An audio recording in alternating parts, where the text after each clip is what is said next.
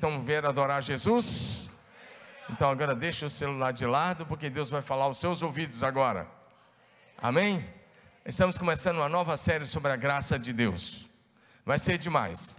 Nós estamos começando lá pelo livro de Gênesis, bem no capítulo 1 do livro de Gênesis, e nós vamos até o final do Novo Testamento, onde nós vamos juntos aprender sobre a graça do Senhor, e vai ser maravilhoso a gente olhar essa, esse princípio esse atributo de Deus. Efésios capítulo 2. Apesar da gente começar lendo Efésios 2, de 1 a 10, nós vamos hoje nos ater simplesmente no princípio do livro de Gênesis. E vamos ficar por lá. O pastor David já pregou, foi uma mensagem linda, maravilhosa, agora no culto das 8 e meia. E esse, esse é o segundo culto dessa manhã, e nós temos culto ainda às 17 às 19 horas. E você que está em casa, que nos assiste, que Deus te abençoe e que você receba a graça de Deus sobre a sua vida. Efésios 2, João 10 diz: Vocês estavam mortos em suas transgressões e pecados, nos quais costumavam viver quando seguiam a presente ordem deste mundo, e o príncipe do poder do ar. Aí é um príncipe maligno, um espírito que agora está atuando nos que vivem na desobediência. Anteriormente, todos nós também vivíamos entre eles, satisfazendo as vontades da nossa carne, seguindo seus desejos e pensamentos, como os outros eram, éramos por natureza merecedores da ira. Todavia, Deus, que é rico em misericórdia, pelo grande amor com que nos amou, nos deu vida em Cristo Jesus. Quando ainda estávamos mortos em transgressões, diga comigo, pela graça são salvos Diga, pela graça vocês são salvos. Deus nos ressuscitou com Cristo e com Ele nos fez assentar nas regiões celestiais em Cristo Jesus, para mostrar nas eras que hão de vir a incomparável riqueza da Sua graça, demonstrada em Sua bondade para conosco em Cristo Jesus. Todos vocês comigo, vamos lá?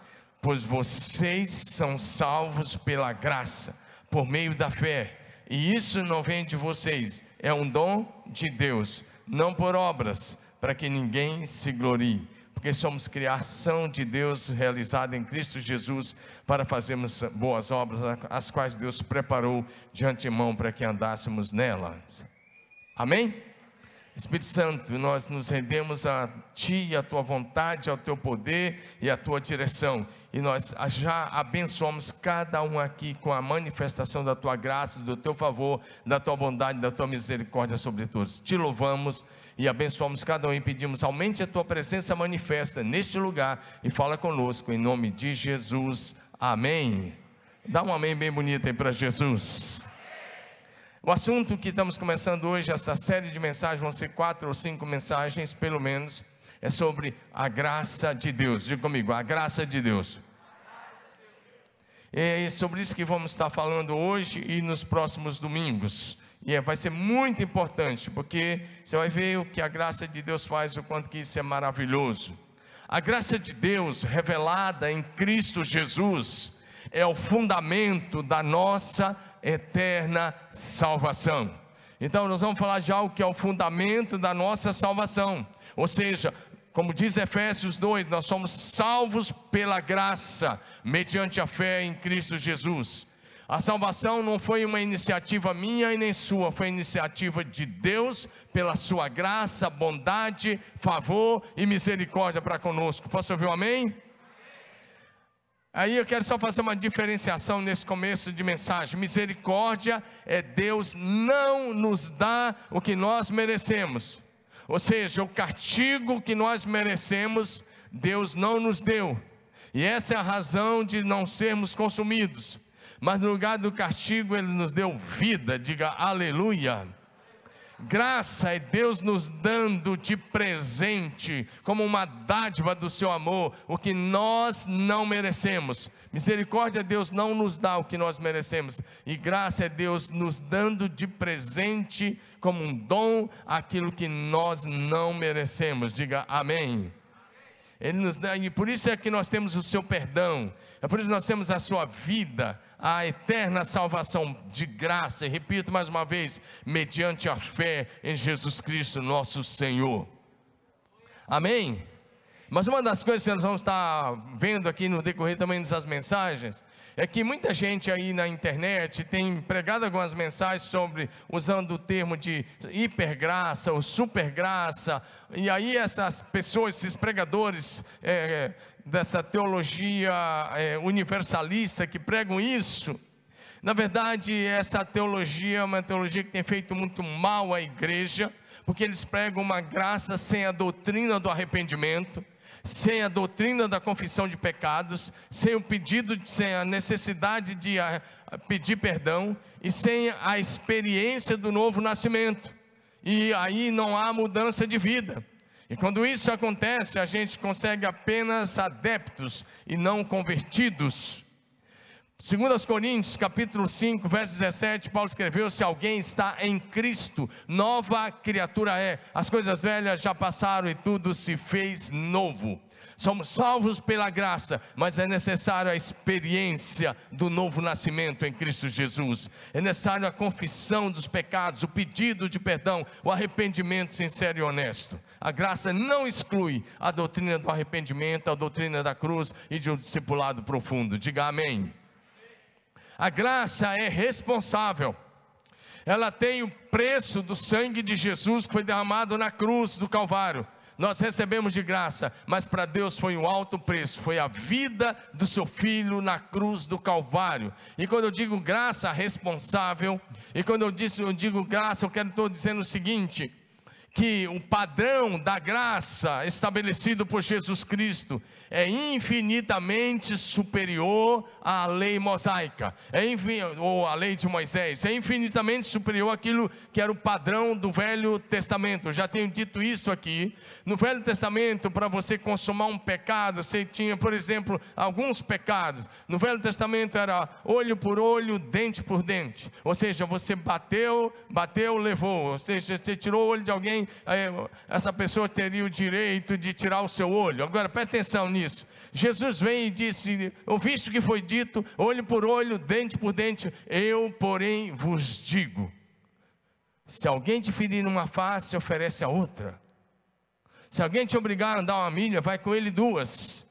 Ora por aquele que te persegue, abençoa aquele que te persegue, abençoe e não amaldiçoa. Esse é o padrão da graça que encontramos no Código de Ética do Novo Testamento. E o Código de Ética começa em Mateus, capítulo 5, capítulo 6, capítulo 7, Sermão da Montanha, depois Romanos 12, 13 e 14, Efésios 4, 5 e 6 e 1 Pedro, capítulo 3.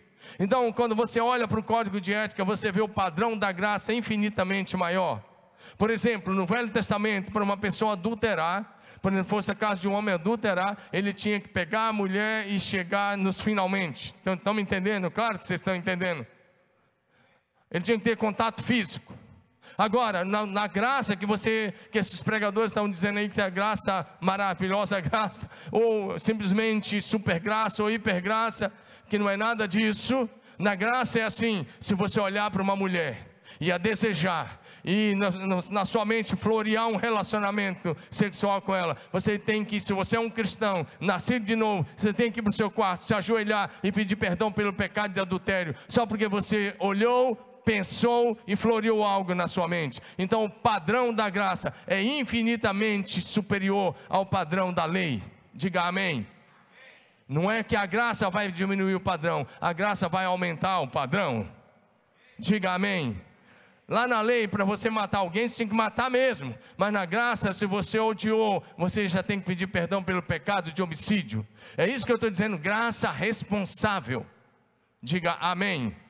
E isso nós vamos estudar com profundidade. Hoje é o, é o pontapé inicial. Eu estou dando aqui nessa parte algumas coisas que nós vamos estar estudando, porque hoje nós vamos ver a graça especificamente ali a partir do, do Éden depois nós vamos ver a graça de Deus na vida dos patriarcas, depois na vida dos profetas, na vida dos primeiros discípulos, e nós vamos olhar a graça nesse padrão do código de ética do Novo Testamento. Diga amém.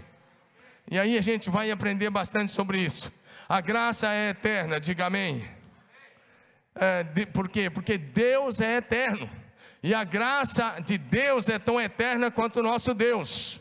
É preciso que a gente comece dizendo por aí, porque senão você vai pensar que antigamente as pessoas não viviam na graça. Eu quero dizer, quando eu disse essas coisas sobre matar, sobre olho por olho, sobre adulterar, isso significa que lá no Velho Testamento você tinha mais graça do que no Novo. Parece que é, alguma coisa errada dizer isso. Não, a graça tinha, era até mais light lá do que no Novo. Deus, Jesus aumentou o padrão. Diga amém. O David usava uma expressão que os homens conhecem lá no encontro. Como é que era a expressão, David? Fala alto. Aí, os homens conhecem essa expressão. Que é, significa aumentar o padrão. Foi o que Jesus fez. Agora vamos lá. Primeiro lugar. A graça de Deus se manifestou desde o princípio. Desde a primeira página da Bíblia, desde o primeiro capítulo da Bíblia, você já tem a manifestação da graça de Deus, e ela vai até a última página, até o último versículo da Bíblia. Diga aleluia. Pela graça, pela sua graça eterna, o Deus Trino, o Deus Trino, Pai, Filho e Espírito Santo, nos criou a sua imagem e semelhança. Diga aleluia. Gênesis capítulo 1, projeção, Gênesis capítulo 1, verso 26 e 27. Então disse Deus: façamos o homem à nossa imagem, conforme a nossa semelhança. Domine ele sobre os peixes do mar, sobre as aves do céu, sobre os grandes animais da terra e sobre todos os pequenos animais que se movem é, rente ao chão criou Deus o homem, a sua imagem, a imagem de Deus o criou, homem e mulher os criou. Diga, isso é graça. Diga comigo, isso é graça. Você não teve nenhuma participação na criação. Nenhum homem, nem, nem o primeiro homem que foi Adão, ele não teve participação na criação. Foi Deus, na sua infinita bondade, misericórdia, amor, que decidiu criar o ser humano à sua imagem e à sua semelhança, manifestando a sua graça e o seu amor por nós.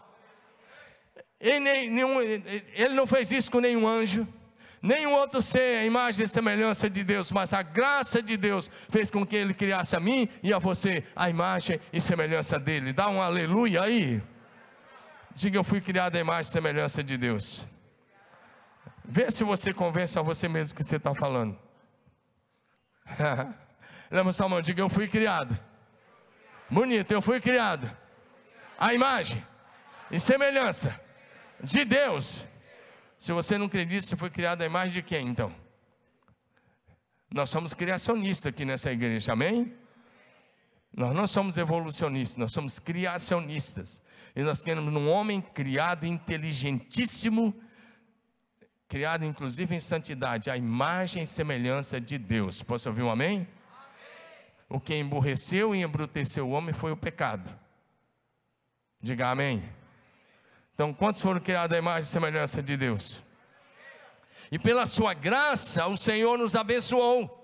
É, Gênesis capítulo 1, verso 28, Deus nos abençoou e disse: Sejam férteis e multipliquem-se e encham a terra e subjuguem. E aí ele repete de novo que a posição do homem era de governo.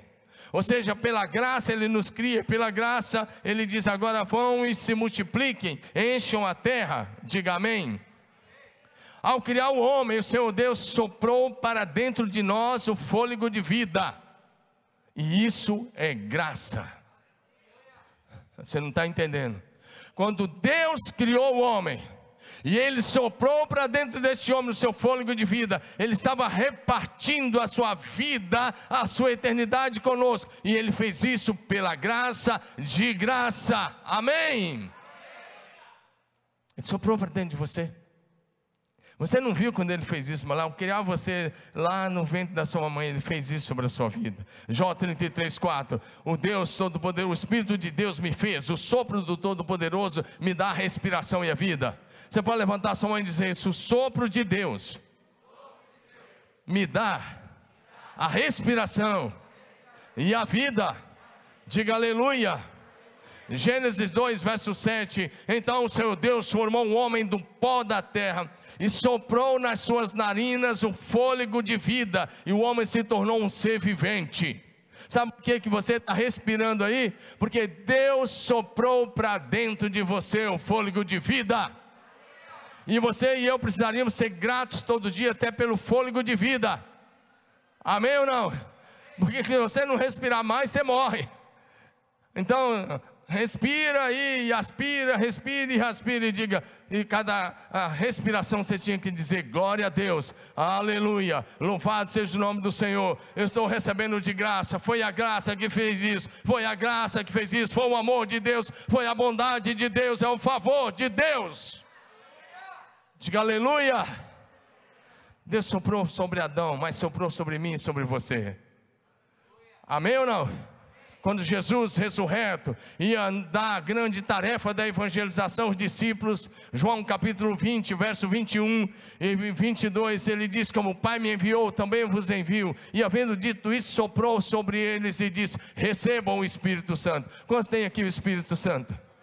Ele é o Espírito de vida que habita em você, foi o sopro de Deus que trouxe sobre você o Espírito de Deus. Dá um glória a Jesus aí. Amém. Pela sua graça. Deus, ao criar o homem, colocou o homem em um lugar lindíssimo, maravilhoso, um lugar privilegiado, chamado também de paraíso, um jardim particular de Deus, o jardim do Éden. Diga amém. Gênesis capítulo 2, versos 8 e 9, o texto vai dizer para a gente: o Senhor Deus plantou um jardim no Éden para você se localizar, ficaria hoje entre a Turquia e o Iraque, desde as montanhas da Turquia até o fim do Iraque, essa região enorme aí. O Senhor Deus plantou um jardim no Éden, para os lados do leste, e ali colocou o homem que havia criado. O Senhor Deus fez brotar toda sorte de toda espécie de árvores lindas que produziam frutos deliciosos no meio do jardim. Diga no meio do jardim. Deus colocou a árvore da vida e a árvore do conhecimento do bem e do mal. Sabe o que isso significa? Que Deus criou você com livre arbítrio. Que Deus, você não foi, você não é um robô. Diga, eu não sou um robô. Diga, graças a Deus. Fala para o teu vizinho, você não é um robô. Fala para ele, obrigado por me informar. Estou tirando uma com você. Deus criou e colocou a árvore da vida e a árvore do conhecimento do bem e do mal. Presta atenção nisso. Porque a vontade de Deus era que o homem andasse em obediência a Ele e assim desfrutasse de comunhão plena com o Espírito do Senhor e com o próprio Senhor diariamente. Antes da queda, Deus na pessoa de Jesus, numa teofania, vinha ao encontro do homem diariamente, na viração do dia. Essa viração do dia, para alguns teólogos, é a meio-dia, quando o sol começa a declinar, para outros é a tardinha. Para mim não importa, importa que o Senhor vinha ao encontro do homem diariamente. Diga amém. Aí você vê isso, por exemplo, em Gênesis capítulo 3, verso 8. Diz assim: quando ouviram a voz do Senhor Deus, que andava no jardim pela viração do dia, esconderam-se da presença do Senhor Deus, o homem e sua mulher, por entre as árvores do jardim. Ou seja, antes da queda, antes da queda, se o homem tivesse tomado a decisão, tivesse feito a escolha certa e tivesse comido da árvore da vida, esse relacionamento nunca teria sido quebrado. Diga amém. Você está comigo? Levante a cabeça. Tem alguns que, começam até a ler Bíblia na hora que eu estou pregando, aí não, prega nem a, não pega nem a Bíblia, nem o que eu estou dizendo. E agora, levanta sua cabeça, recebe do teu Espírito, cultua junto comigo. Esse tempo é preciosíssimo. Você está diante de Deus. É tão rápido que os minutos estão passando daqui um pouquinho, a gente já vai parar, você já vai para casa. Você tem que aproveitar ao máximo esse tempo para adorar o Senhor com alegria. Diga amém. Então vou repetir de novo, antes da queda, se o homem tivesse tomado a decisão correta, tivesse feito a escolha correta e tivesse comido do fruto da árvore da vida, que era o plano de Deus, nós viveríamos nessa terra eternamente sem pecado. Você não está entendendo? Não existiria morte. Sabe por que, que existe morte? Porque a, a, nossos pais fizeram a escolha errada. Sabe por que, que a morte veio? Porque Adão desobedeceu. Porque se não tivesse tido essa desobediência, ele tivesse comido da árvore da vida, nós estaríamos vivendo numa terra que não, tinha mal, não teria maldições, não teria nada. Mas aconteceu. Mas a graça é maior do que o pecado. Levanta a mão e diga: a graça de Deus é infinitamente maior do que o meu pecado. Diga aleluia. Vamos voltar esse ponto. O Senhor advertiu o homem que se ele desobedecesse, comesse da árvore do conhecimento do bem e do mal, ele morreria. E essa não era uma, uma, advertência de morte física, mas de morte espiritual. Gênesis capítulo 2, verso 15 a 17. O Senhor Deus colocou o homem no jardim do Éden para cultivá-lo e tomar conta dele, mas o Senhor Deus lhe ordenou: coma a vontade dos frutos de todas as árvores do jardim, exceto da árvore do conhecimento do bem e do mal. Se você comer desse fruto, com certeza morrerá. Ou seja, imagina essa extensão geográfica que eu falei da Turquia até o fim do Iraque, toda essa região era como o jardim, era o jardim, fazia parte dessa região chamada Éden, como o jardim de Deus. Agora o que acontece? Vamos imaginar só assim, que tivesse um milhão de árvores frutíferas, lindíssimas, e ele diz, ó, você pode comer de, desse um milhão de árvores. Também tem a árvore da vida, se quiser você pode comer. Mas tem a árvore do conhecimento do bem e do mal, não coma daquela, porque no dia que você comer você vai morrer. Diga, eu fui criado com livre-arbítrio. Você está cultuando? Diga, eu fui criado com livre-arbítrio. Diga aleluia. Deuteronômio capítulo 30, verso 19. Depois de Deus cuidar do seu povo lá na frente, depois de tirar do Egito, cuidar deles por 40 anos, sabe o que ele diz? Hoje eu tomo os céus e a terra como testemunho contra vocês, de que coloquei diante de vocês a vida e a morte, a bênção e a maldição. Agora escolham a vida, para que vocês e seus filhos vivam. Lá no Éden já esse princípio estava lá. Deus está dizendo: ali está a árvore do conhecimento do bem e do mal, ali está a árvore da vida. E Ele está dizendo: escolha a vida, escolha a vida. Deus nos salva pela graça, ela é soberana, mas ela não interfere no nosso livre-arbítrio. Diga amém. Diga, eu preciso escolher a vida. Diga, salvação em Cristo Jesus é para aqueles que escolhem a vida. Diga aleluia. Não importa o teu passado, não importa os teus pecados, a graça de Deus te liberta, a graça de Deus te perdoa, a graça de Deus te restaura, a graça de Deus te levanta, a graça de Deus te cura, a graça de Deus te dá esperança. Diga aleluia.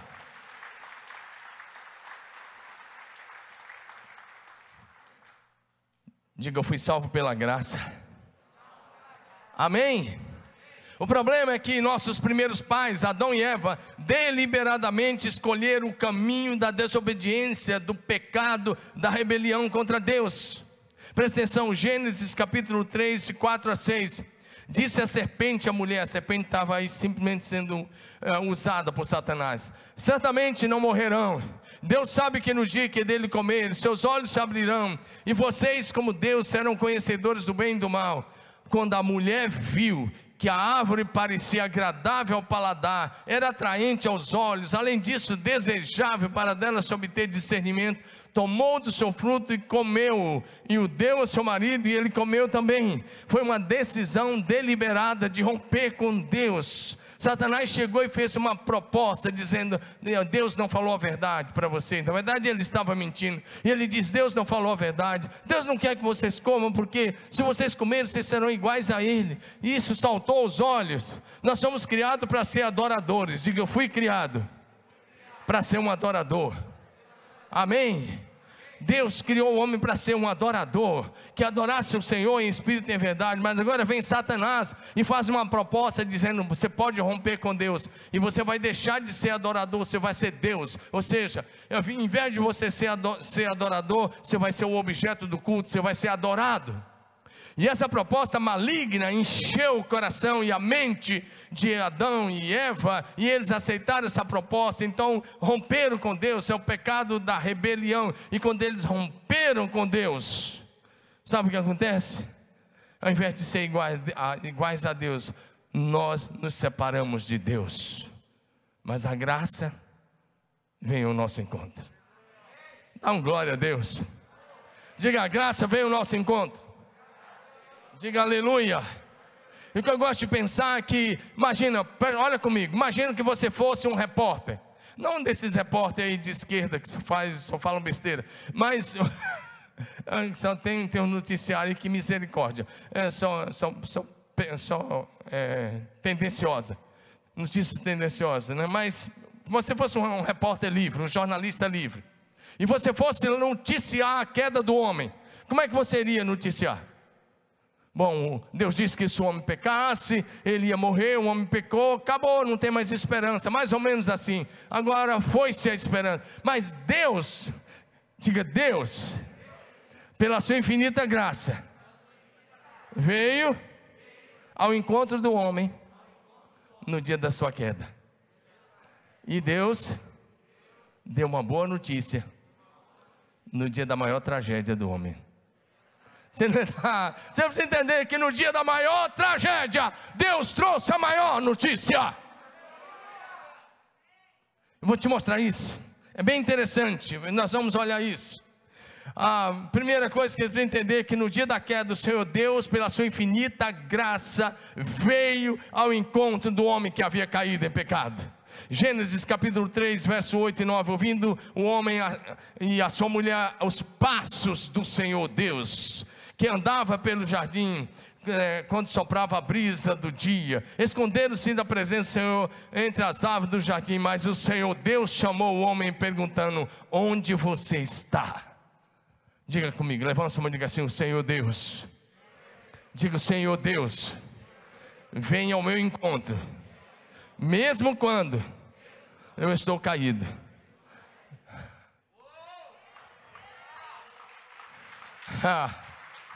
Deus foi ao meu encontro lá, quando eu não conhecia nada, eu só estou aqui porque essa graça um dia me alcançou quando eu era um adolescente de 16 anos. E se você olhar para trás, você só está aí porque um dia essa graça te alcançou lá onde você estava, não importa onde você estava, a graça te alcançou e ela te salvou.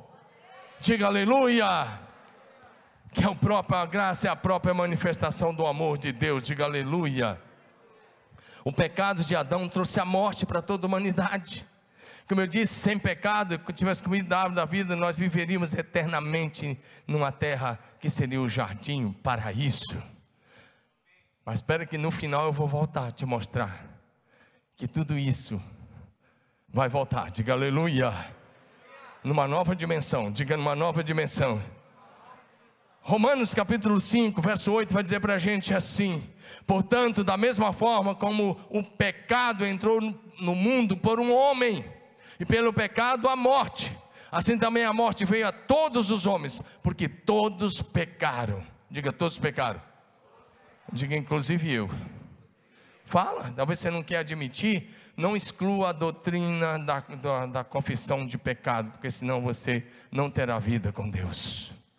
Todos os dias temos que admitir, nós somos pecadores, mas a graça nos liberta, a graça nos perdoa, a graça nos cura, a graça nos restaura, a graça nos abençoa, a graça nos traz esperança de vida eterna. Diga aleluia.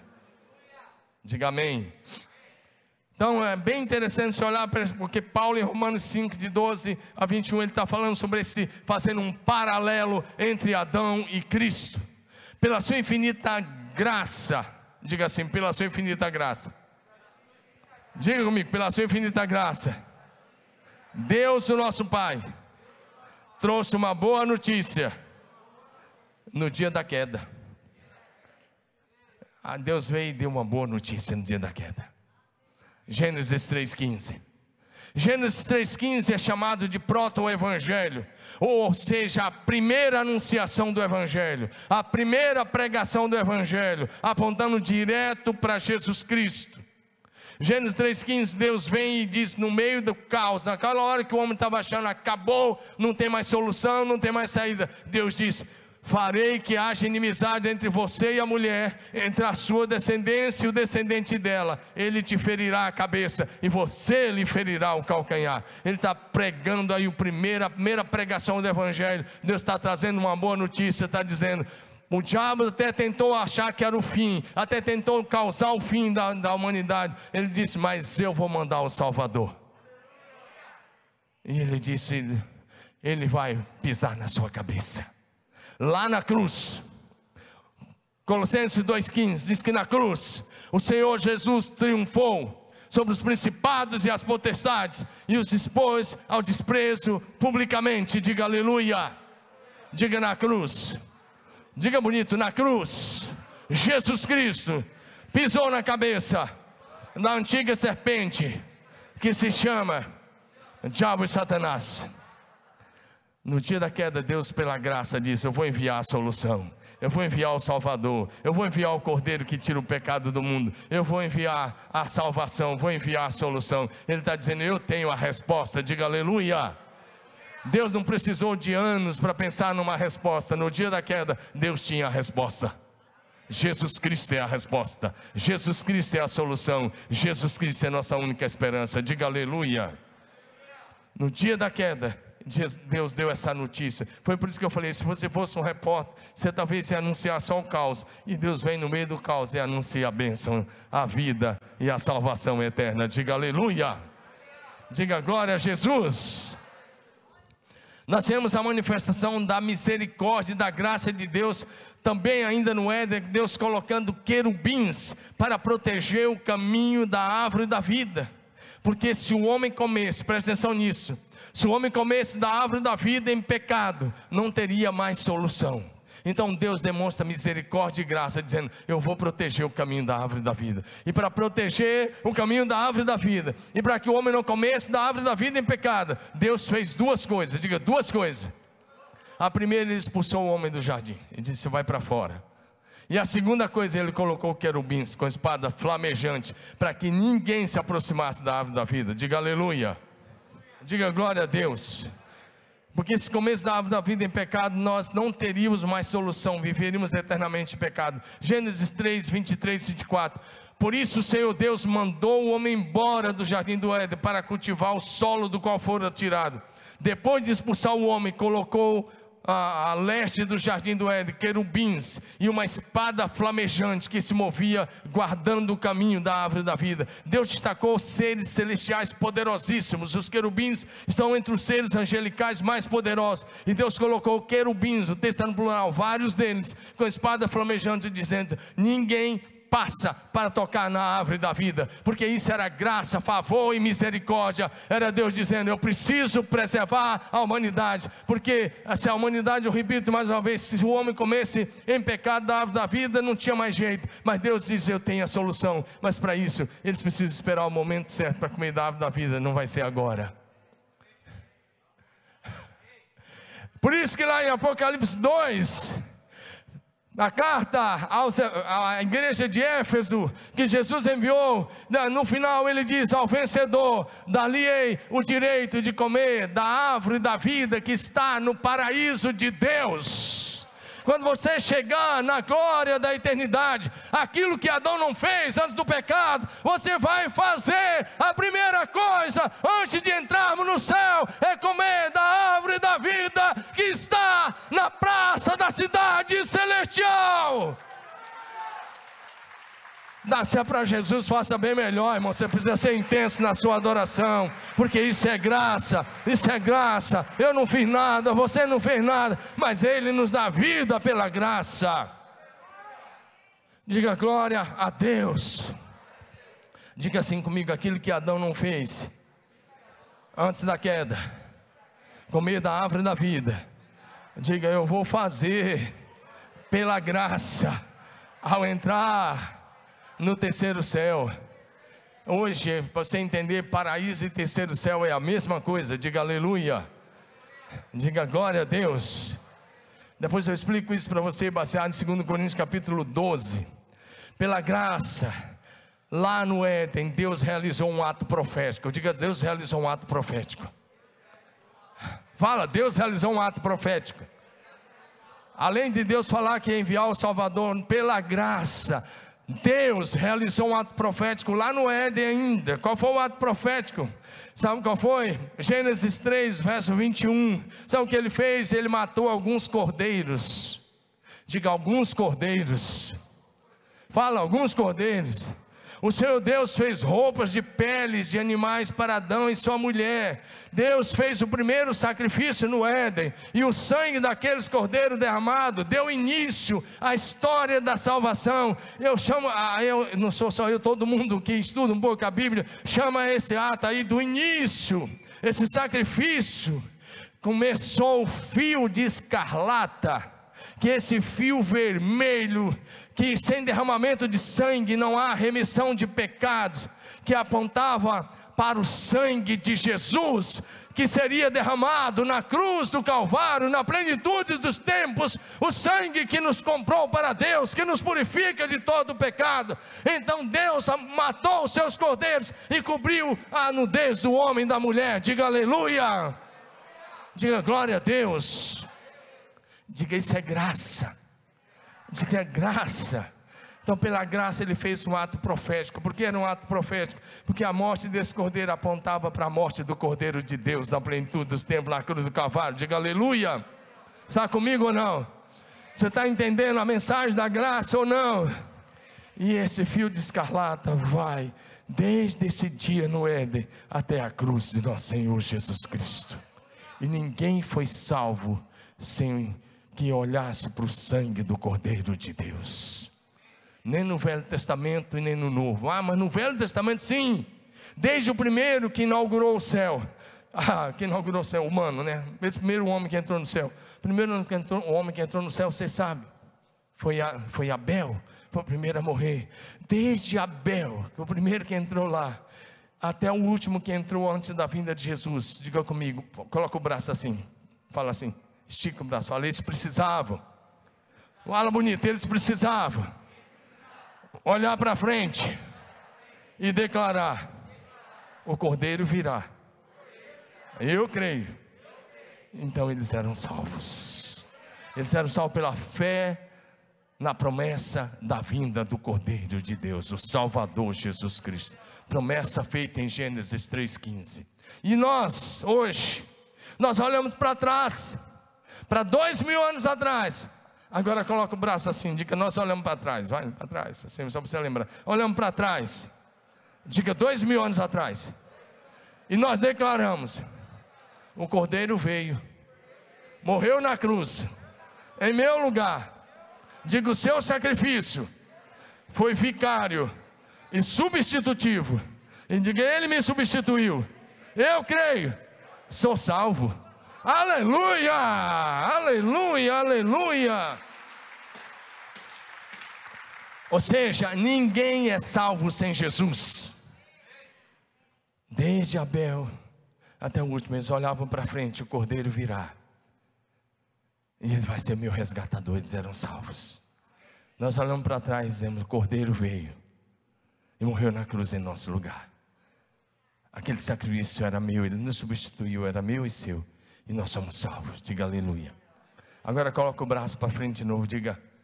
Mas agora nós continuamos olhando para frente e declarando: em breve o Cordeiro voltará e nós estaremos com ele para todo sempre na Nova Jerusalém. Diga aleluia. Diga glória a Deus. Aleluia.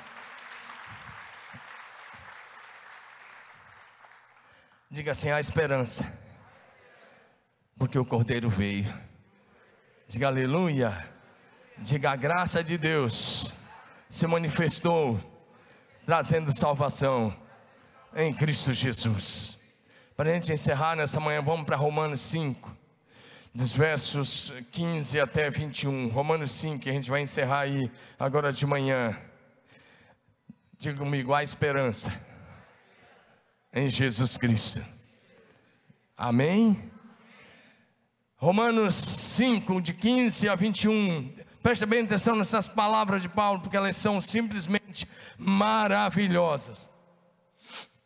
Romanos 5, de 15 a 21.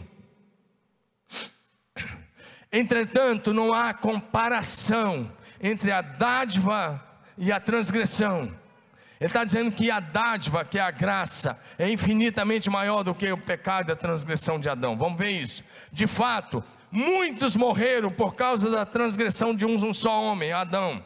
Mas a graça, diga, a graça, diga, fala comigo, diga, a graça de Deus é infinitamente maior mas a graça de Deus, isto é, a dádiva pela graça de um só, Jesus Cristo, transbordou ainda mais para muitos, diga aleluia.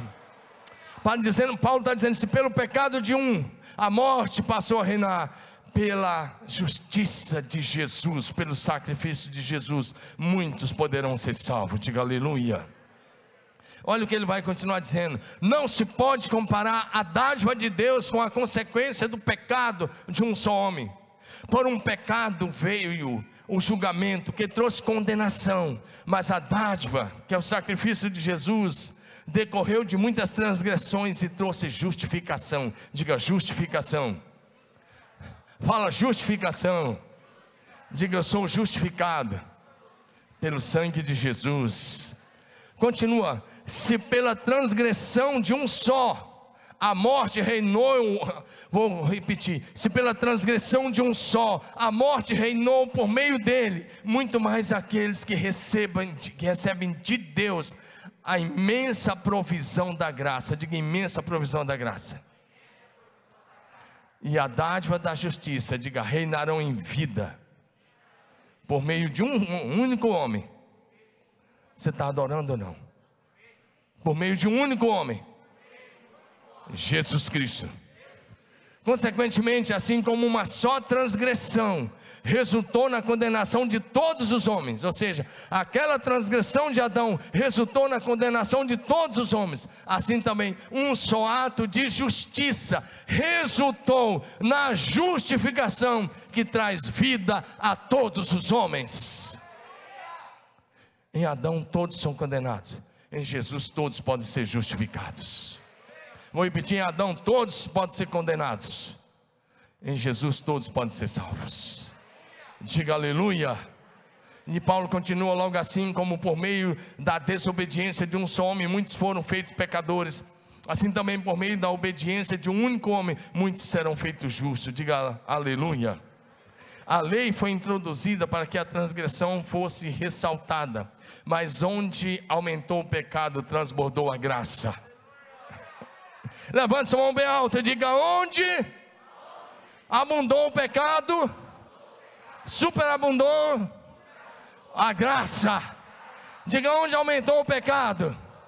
Diga de novo: onde aumentou o pecado, transbordou a graça a graça de Deus transborda sobre a sua vida, não importa o seu passado. Eu creio que o Senhor está restaurando muita gente aqui hoje e tirando o peso da sua consciência que está em casa, que está aqui, porque não é pelos seus atos de justiça, não é pela sua religiosidade, não é pela sua prática religiosa, é pela graça mediante a fé em Cristo Jesus que você é lavado, justificado, santificado e está sendo preparado para a volta de Jesus.